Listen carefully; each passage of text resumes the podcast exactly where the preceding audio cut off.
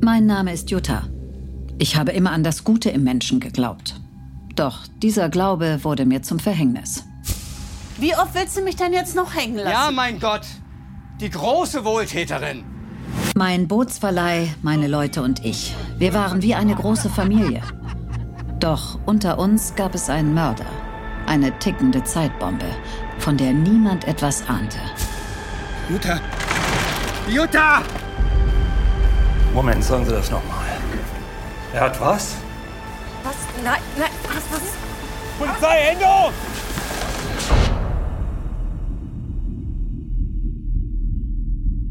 Wir konnten es einfach nicht glauben, dass es wirklich wahr sein soll. Dass ausgerechnet meiner Mutter sowas passiert. Ja. Warum musste ich sterben?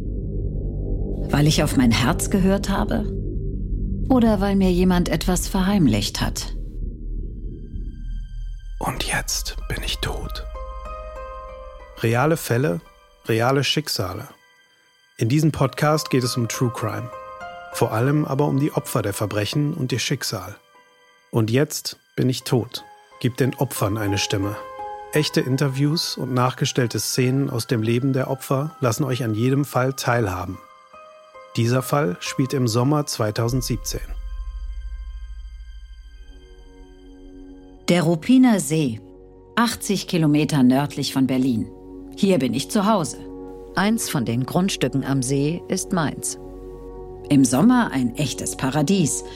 Deshalb kommen auch ständig Touristen, um hier Kanus zu leihen. Was schön? Ja. Hat es euch gefallen? Ja. Die ganze Zeit. Jutta war ein herzensguter Mensch. Jeder kannte sie auch. Ne? Also ich bin oft irgendwo hingekommen und habe bloß meinen Nachnamen genannt und dann haben sie mich gleich gefragt, was, bist du verwandt mit Jutta? Bist du der Sohn oder so? Ich, dann habe ich dann immer gedacht, das gibt's doch gar nicht. Sie war tatsächlich der Hansdampf in allen Gassen. Sie hat äh, versucht, alles zu machen, alles zu managen. Guck mal, für dein Handy. Ja, wenn nicht das erste Telefon, was hier im See baden geht. danke. Ja, bitte.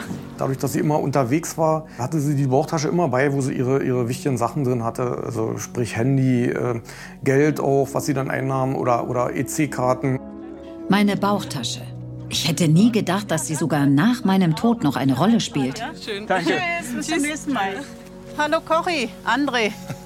Bring doch das Boot gleich runter zum Strand, da kommt gleich der nächste. Klar, machen wir. Eine noch viel größere Rolle haben meine Helfer gespielt. Kochi und André.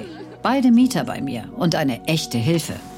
Sie hat den Job schon sehr gerne gemacht. Sie war aber auch manchmal ziemlich durch den Wind, weil alles zu viel war. Daher war sie froh, dass sie uns Mieter hatte, die ihr oft dann unterstützt haben.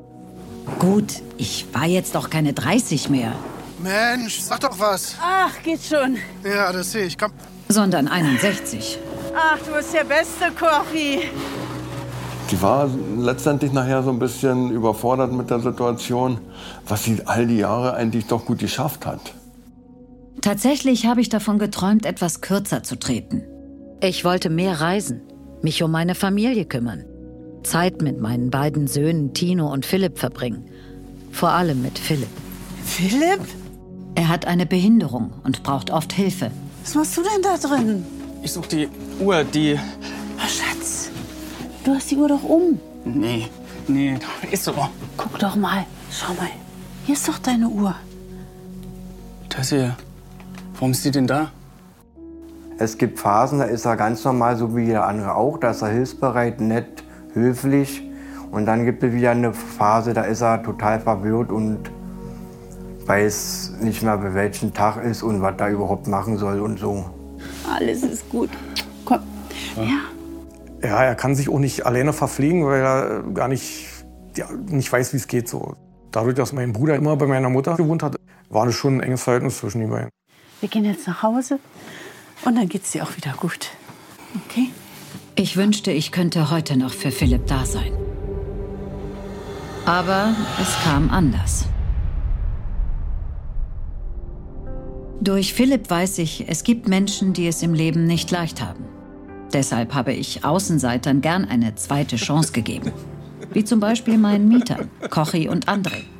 In den letzten Jahren haben viele solche Fälle, sag mal, so eine Leute da gewohnt, die äh, ein bisschen aus der Gesellschaft rausgeraten sind. So, ne? Und da hat sich immer verantwortlich gefühlt und hat denen eben eine Wohnung gegeben. Ne? Und dann war da noch Karl. Er hat früher auf der Straße gelebt. Und dann bei mir. Aber zuletzt war er kaum mehr da. Mensch, Karl, sieht man dich auch mal wieder. Und helfen? Fehlanzeige. Sagt mal einer von euch den Schlüssel fürs Bootshaus? Nee, da musst du schon die Jutta fragen. Wieso denn? Er wohnte, schätze ich mal, schon etwa fünf Jahre da. Und äh, er hat auch für meine Mutter gearbeitet und äh, hat auch die Boote ausgefahren, so ja. Und mit, mit dem Auto meiner Mutter, dann mit dem Transporter. Ach, der Karl. Schön, dich zu sehen. Ich will den Schlüssel vom Bootshaus. Echt? Was willst du denn da? Da hängt noch meine Schwimmweste drin. Karl war mir gegenüber seltsam gereizt und unzuverlässig war er auch. Danke. Hey Karl, was ist denn mit der Miete? Du bist immer noch im Rückstand. Ja, kriegst du irgendwann. Na, Was heißt denn irgendwann? Ich habe mich für dich eingesetzt. Wie oft willst du mich denn jetzt noch hängen lassen? Ja, mein Gott. Die große Wohltäterin. Kann mir irgendjemand erklären, womit ich das verdient habe? So viel zum Thema zweite Chance. Der braucht fünf oder sechs. Ja, er war ein seltsamer Mensch.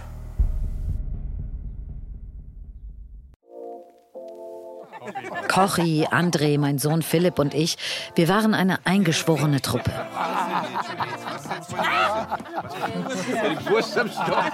Wir haben oft abends zusammen gegrillt. Entweder unten im Garten oder bei ihr oben auf der Terrasse mit einem Elektrogrill.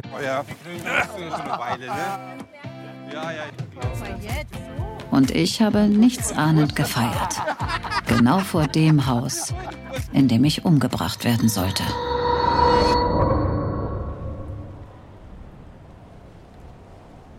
Der 17. August 2017.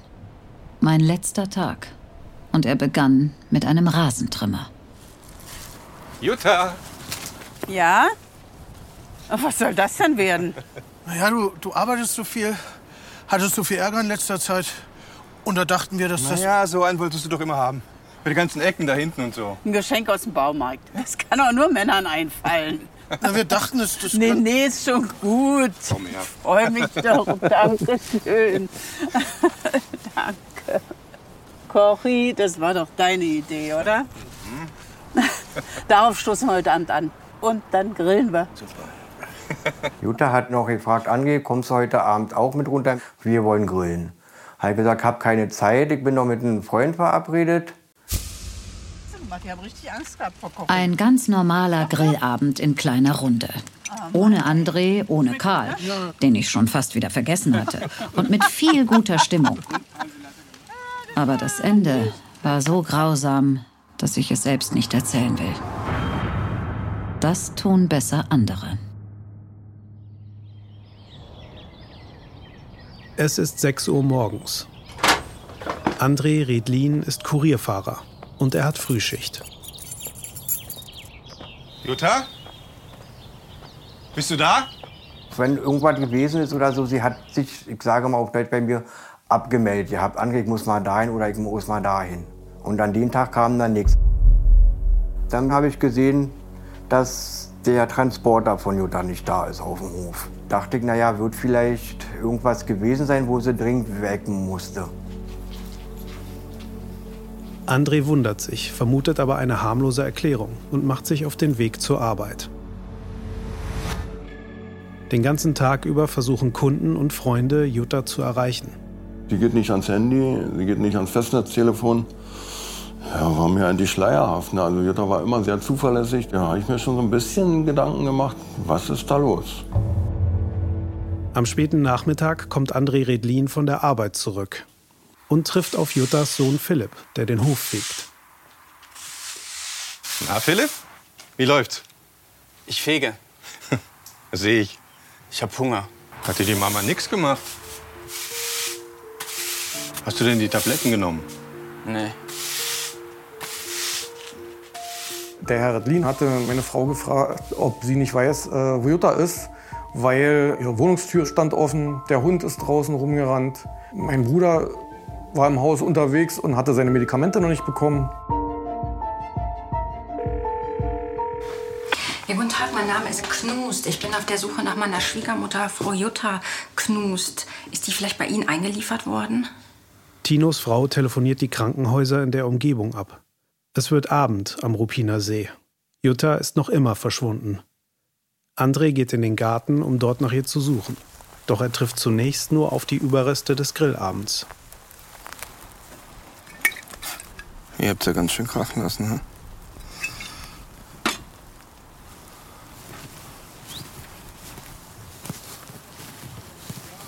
Dann wollte ich im Bootsverleih rein. Da war die Tür abgeschlossen vom Bootsverleih. Jutta! Jutta! Konnte das, so, ich konnte das überhaupt nicht glauben. Ich habe mir so eingeredet, sie schläft bloß. Hey, Jutta! Jutta! Doch Jutta Knust schläft nicht. Sie ist tot. André ruft die Polizei und den Notarzt. Ich bin gar nicht unten angekommen, weil mir gleich ein, ein Rettungssanitäter entgegenkam und sagte, versuchen Sie Ihre Mutter so in Erinnerung zu behalten, wie sie war. Sie müssen sich das nicht mit angucken. Der Anblick von Jutta Knust im Bootshaus ist ein Schock. Sie ist nackt, ihr Körper voller Wunden, ihr Gesicht zertrümmert. Ihr Hals ist mit einem Spannriemen an einen Balken gefesselt.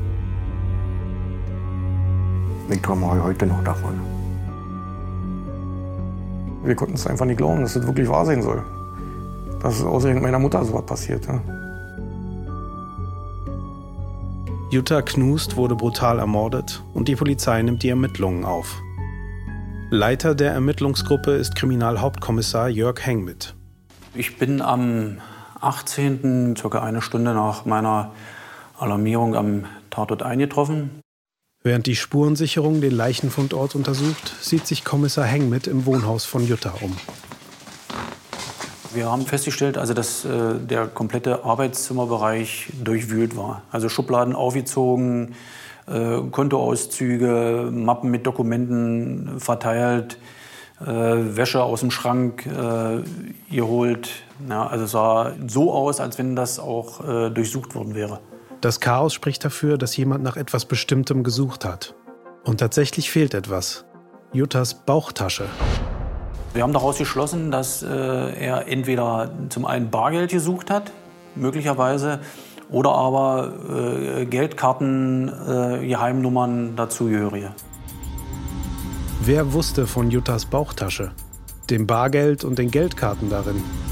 Gibt es im Umfeld jemanden mit finanziellen Schwierigkeiten? Philipp war einer der letzten, der seine Mutter lebend gesehen hat. Hat Philipp etwas beobachtet? Und vor allem, wo ist Philipp jetzt? Zuletzt wurde er vor Stunden gesehen.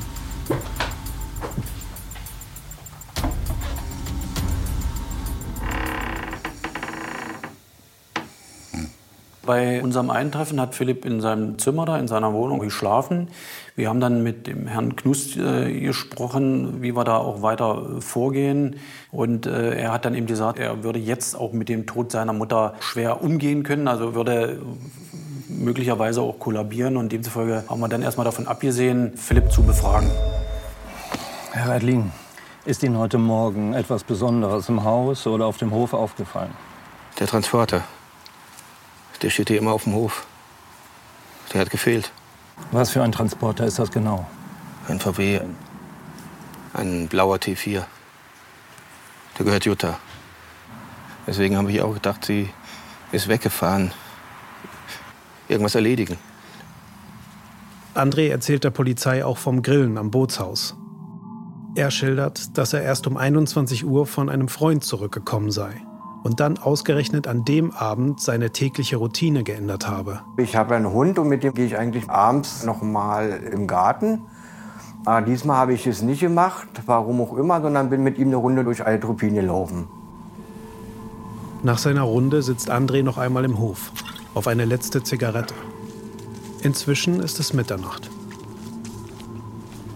Hey Kochi, seid ihr durch mit Grillen? Kochi hat den Hof aufgeschlossen, ist vom Hof runter, Tür wieder zugemacht und dann habe ich ihn auch nicht mehr gesehen. Für mich war es nicht komisch, weil er ist öfters abends erst rausgegangen. Ich habe gedacht, weil bei Jutta war oben Licht alles aus, habe gedacht, dass die Jutta schon schlafen gegangen ist. Ich habe dann meine Zigaretten aufgeraucht und bin ins Bett gegangen. Und seitdem ist Kochi nicht wieder aufgetaucht. Gut. Und was ist mit dem anderen verschwundenen Mieter? Der Karl. Das heißt verschwunden. Der ist ja eh nie da. Was meinen Sie damit? Es gab viel Streit mit Jutta in der letzten Zeit. Was ist denn mit der Miete? Du bist immer noch im Rückstand. Ja, mein Gott. Kriegst du irgendwann. Demnächst. Der hat angefangen, drüben bei der Konkurrenz zu arbeiten. Ein Bootsverleih. Gleich hier um die Ecke. Zum Ende des äh, Jahres 2016 äh, hat er bei ihr gekündigt und hat äh, im Prinzip äh, bei dem Konkurrenzunternehmen angefangen zu arbeiten. Und immer schön abwechselnd. Und wenn was ist, anrufen. Das gefiel ihr gar nicht. Ja, und auf den war sie einfach sauer. Ist das angespannte Verhältnis zwischen Karl und Jutta eskaliert? Seine Mietschulden, das Anheuern bei der Konkurrenz. Was weiß die Polizei bisher? Der Transporter von Jutta ist verschwunden. Zwei ihrer Mieter sind ebenfalls nicht mehr da. Einer ist bei allen beliebt. Der andere hat Mietschulden und arbeitet bei der Konkurrenz. Jutta Knusts Bauchtasche fehlt, mit Geldkarten und Bargeld darin. Ermittler Jörg Hengmit lässt die beiden verschwundenen Mieter von einem Kollegen im Revier überprüfen.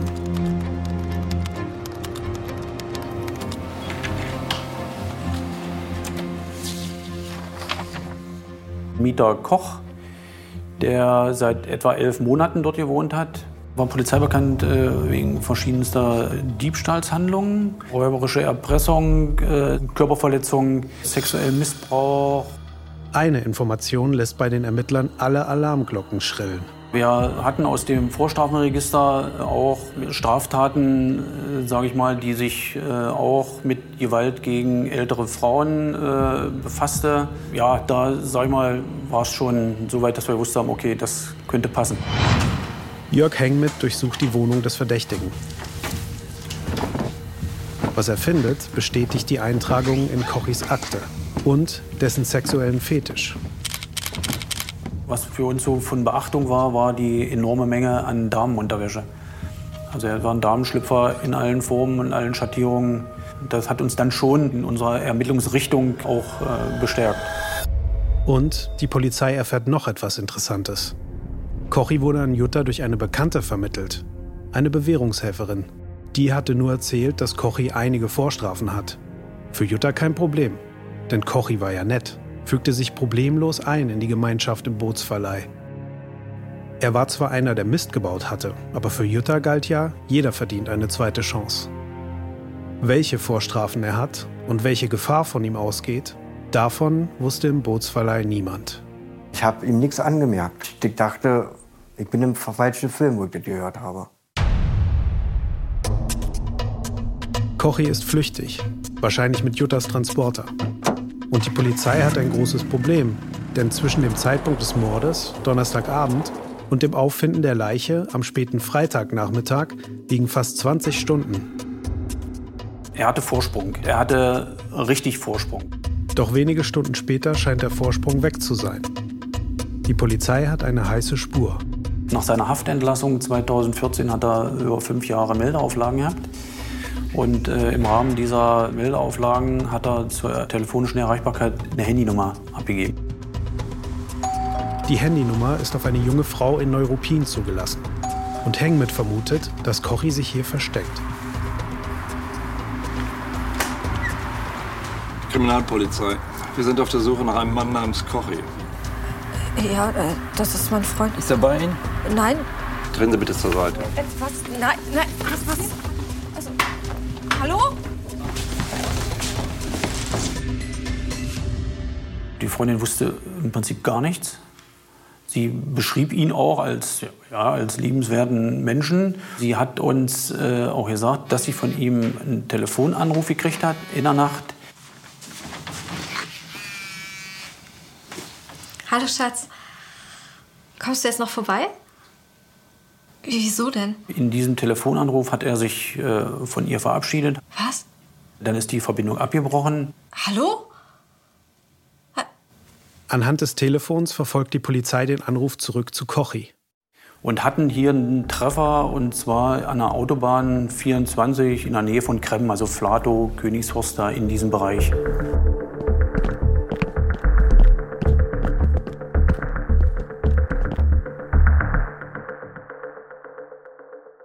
Der Einsatz bleibt erfolglos. Nur Kochis Handy wird auf dem Parkplatz gefunden. Das war letzten Endes das Letzte, was wir von ihm hatten und dann war er weg. Nach Kochi wird eine bundesweite Fahndung eingeleitet. Der Transporter wird gesucht und bei der Bank sind Informationen über Kontobewegungen von Juttas gestohlenen Geldkarten angefragt. Gleichzeitig rekonstruiert die Polizei den möglichen Tathergang.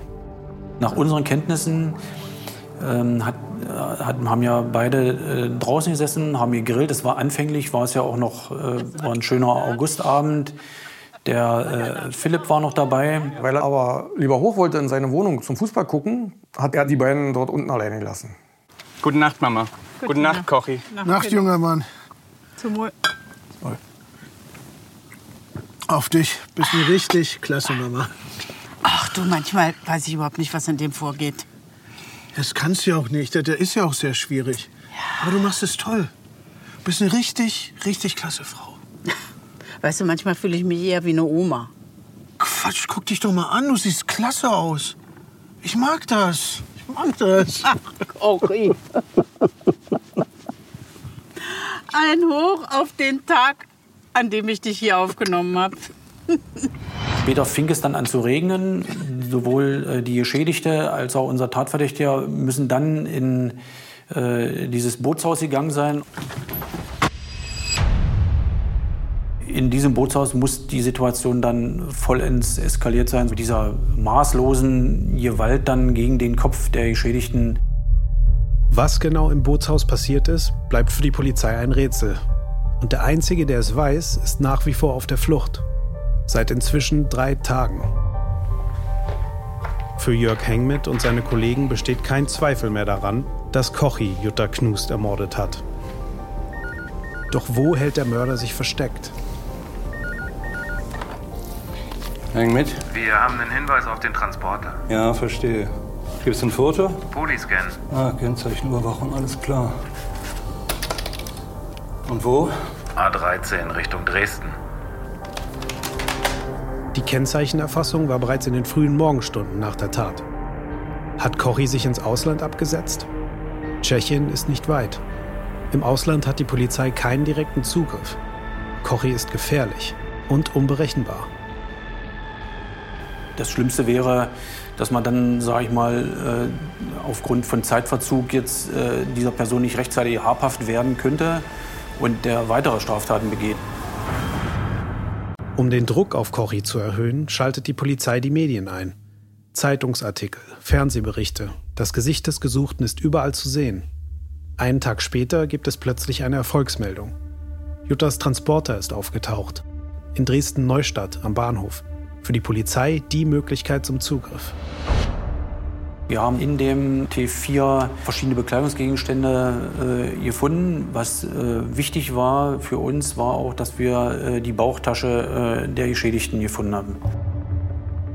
Die Karten waren weg, die Geldkarten. Ansonsten war im Prinzip auch alles da. Dann erhält die Polizei einen weiteren Hinweis. Die Bank meldet sich. Kochi hat tatsächlich Geld abgehoben. Und zwar sehr schnell nach der Tat. Wir konnten feststellen, dass bereits knapp zwei Stunden nach seiner Flucht in Berlin-Spandau zweimal von den Konten der Geschädigten Geld abgehoben wurde. Man hat so das Gefühl, wir sind dir auf den Fersen. Vier Tage ist der Mörder auf der Flucht. Aufgrund der bisherigen Ermittlungsergebnisse zeichnet sich eine Fluchtroute ab. Das Geldabheben in Berlin-Spandau, die Kennzeichenerfassung auf der A13 Richtung Dresden und das verlassene Auto in Dresden-Neustadt am Bahnhof. Alles deutet auf die Flucht Richtung Osten hin. Bis die Bank eine weitere Geldabhebung meldet, die alles auf den Kopf stellt. Und dann hatten wir eine weitere Kontobewegung in Kiel. Kiel. Kochi hat sich nicht wie vermutet nach Osteuropa abgesetzt, sondern nach Norddeutschland. Das frisch abgehobene Geld braucht er für einen Deal. Er kauft eine Waffe. 48 Stunden später. Kochi ist abgetaucht. Er ist pleite, steht unter maximalem Druck. Juttas Konten sind gesperrt. Eigenes Geld hat er keins mehr. Bundesweit haben Gewerkschaften dazu aufgerufen. Sein Gesicht ist inzwischen deutschlandweit bekannt. Brandenburg bittet um Mithilfe. Sogar international wird nach ihm gefahndet. Gesucht wird dieser Mann. Er ist in der Nacht Kein Unterschlupf ist mehr sicher. dunkelblauen VW-Bus Modell T4 geflüchtet. Der Gesuchte ist dringend tatverdächtig, eine 61-jährige Frau in Altruppin getötet zu haben. Wo ist Kochi? Und was hat er vor? Hengmit weiß, der Mörder von Jutta ist nervös. Und er schätzt ihn als eine tickende Zeitbombe ein. Jede Kleinigkeit könnte für Kochi ein Alarmsignal sein. Jeder, der Kochi anspricht, könnte ihm in diesem angespannten Zustand zum Opfer fallen. Häng mit. Ja, richtig, die Fahndung läuft noch. Moment, sagen Sie das nochmal. Er hat was? Kochi kann dem Fahndungsdruck nicht mehr standhalten und stellt sich der Polizei. Und wo? In Eberswalde. Die Jagd ist vorbei. Der Mörder von Jutta ist nach vier Tagen Flucht gefasst. Aufgrund des enormen Fahndungsdrucks, also sowohl Presse, Funk, Fernsehen, äh, internationaler Haftbefehl und auch immer mit dem Hinweis, dass der Täter eben gefährlich ist, gab es nicht mehr viele Möglichkeiten, wo er hätte untertauchen können. Dann hat er sich wahrscheinlich gedacht, okay, das ist der bessere Schritt und es geht nie weiter. Also äh, nach dem Tod meiner Mutter, also äh, ich habe mich natürlich sehr gefreut, dass sie, den, dass sie ihn hatten, ne, auch, auch, auch relativ schnell. Nach seiner Festnahme schweigt Kochi. Bis heute hat er nicht erzählt, was sich genau im Bootshaus ereignet hat und warum er Jutta ermordet hat. Kochi wird wegen des Mordes an Jutta zu lebenslanger Haft mit anschließender Sicherungsverwahrung verurteilt. Bis heute beschäftigt die Angehörigen die Frage, wie es überhaupt dazu kommen konnte, dass Kochi durch die Bewährungshelferin an Jutta Knust vermittelt wurde. Die Bewährungshelferin hätte das natürlich niemals machen dürfen, zumal sie ja genau weiß, was der angestellt hat. Und die hätte ihn niemals an eine alleinstehende ältere Frau vermitteln dürfen, mit einem behinderten Sohn auch noch dazu. Das ist es gleich, als wenn ich ein Löwenstück Fleisch hinschmeiße und sage, du frisst es aber nicht. Ich habe auch lange mit mir gerungen und habe überlegt, ob wir gegen die auch noch rechtliche Schritte einleiten. Aber was hätte das gebracht? Hätte mir meine Mutter auch nicht wieder zurückgebracht. In der Kirche direkt hinter Juttas Bootsverleih findet ein Gedenkgottesdienst statt. Die geschockte Gemeinde trauert um eine außergewöhnliche Mitbürgerin. Die Kirche war gerammelt voll. Es waren so viele Leute da ne? und viele, einige standen sogar noch draußen vor der Kirche, konnten nicht mal rein. Der Bürgermeister war da gewesen von, von Neuruppin und ja, das hat mir schon viel bedeutet. Ne? Dann habe ich gesehen, äh, ja, wie viele meine Mutter kannten und, und schätzten. Juttas zweiter Sohn Philipp versteht zunächst nicht, dass seine Mutter verstorben ist. Das geschieht erst Wochen später, als er das erste Mal nach dem Mord zurück in ihrer Wohnung ist. Er hat sich bloß einmal kurz umgeschaut und dann war sein erster Gang sofort zum Schlafzimmer meiner Mutter. Und dort hat er gesehen, dass ihr Bett nicht mehr da stand. Und in dem Moment äh, äh, hat er es begriffen. In dem Moment ist er mir weinend um den Arm gefallen, also um den Hals gefallen. Den Bootsverleih gibt es nicht mehr. Doch der Name Jutta Knust bleibt für immer mit dem Ruppiner See verbunden.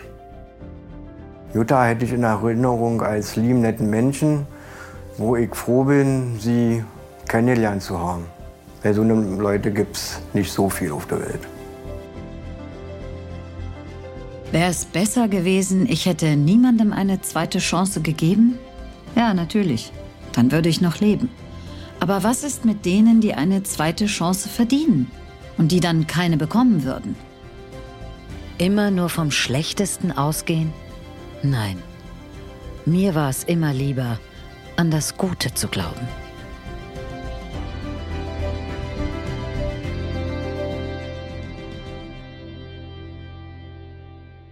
Das war Und jetzt bin ich tot. Vorab zum Durchbingen auf RTL Plus und anschließend überall, wo es Podcasts gibt. Ein Podcast von RTL Plus, produziert von der 2425 TV und Medienproduktion in Zusammenarbeit mit der RTL Audio Alliance sowie der RTL News GmbH. Und jetzt bin ich tot. Recherche RTL News GmbH. Sprecher Christopher Koch. Opferstimme Edda Fischer.